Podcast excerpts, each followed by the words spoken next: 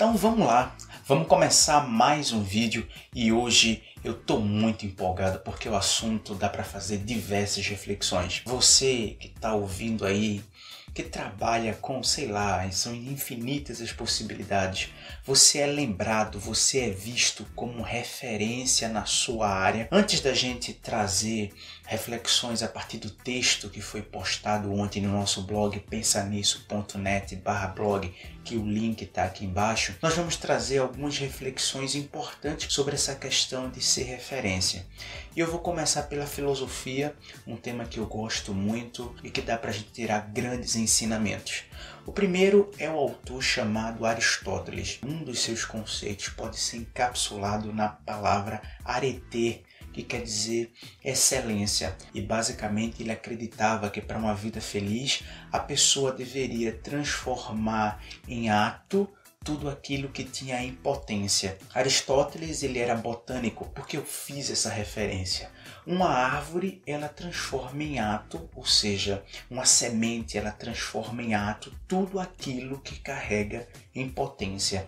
Da mesma forma, somos nós, seres humanos, devemos transformar em ato, em, em, em, em construção, em, em produção, em resultado, tudo aquilo que a gente carrega em potência.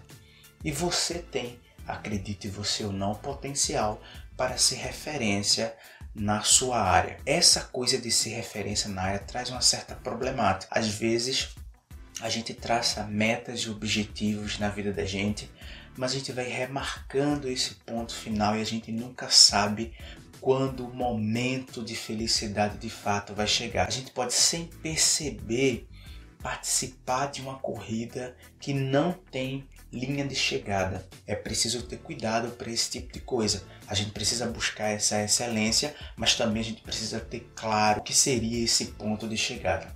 Outro aspecto importante que dá para a gente trazer aqui, exemplificando num contexto cultural, e aqui eu vou trazer o Japão, é que lá sim existe a crença de que todo mundo tem que ser o primeiro lugar. E quando o filho, a filha não alcança essa família, ela se sente envergonhada. É óbvio que na vida não tem primeiro lugar para todo mundo. Isso é claro. Então, essa questão de ser referência na sua área de atuação não necessariamente quer dizer que você vai ser o melhor na sua área de atuação.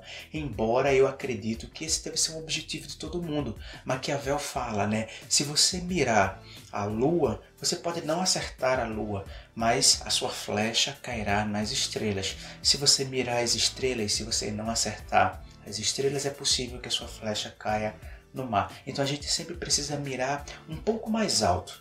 Não que a gente necessariamente vá alcançar aquilo, mas mira um pouco mais alto e os resultados vão nos deixar satisfeitos. Vamos ter isso na cabeça da gente. Arete, a busca pela excelência, transformar em ato tudo aquilo que a gente tem em potência.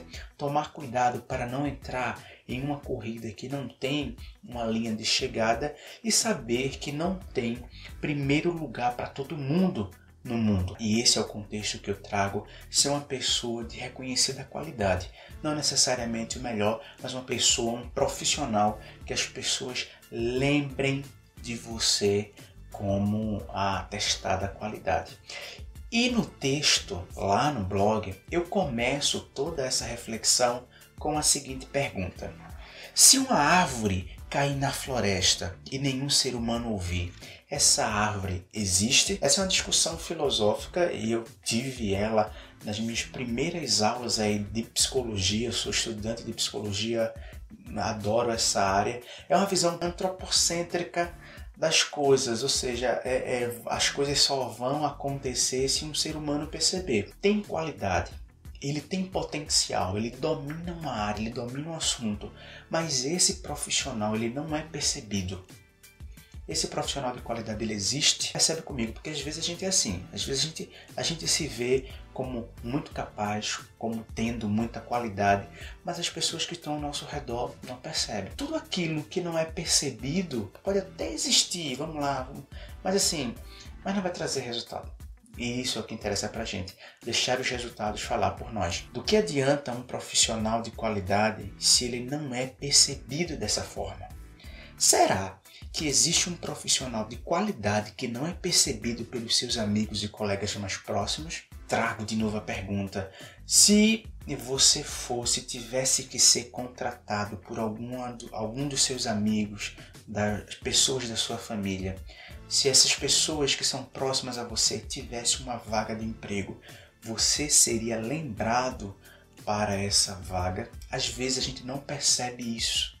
Às vezes a gente não se dá conta da importância que o marketing pessoal tem nesse aspecto, a importância de cultivar isso, a importância de você buscar dentro das suas capacidades, das suas condições, das suas possibilidades, a sua melhor versão de si. Se você é professor, ser o melhor professor, buscar ser o melhor professor que existe. Se você é psicólogo, ser o melhor psicólogo. Se você é advogado, buscar ser o melhor advogado na sua área.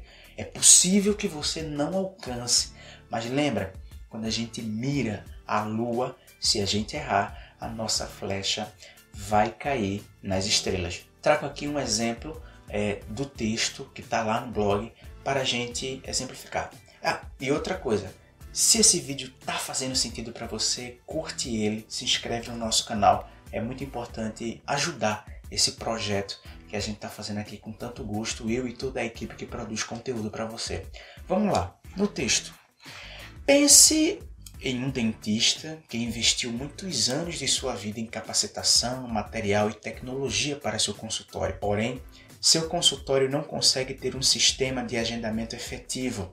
Existem choques de horário, como atraso dos pacientes e dele mesmo. As condições físicas do local também deixam a desejar. Esse profissional, tecnicamente falando, é muito capacitado e, pelo investimento que fez, se sente confortável em cobrar um valor acima da média do mercado para remunerar seu investimento ao longo dos anos.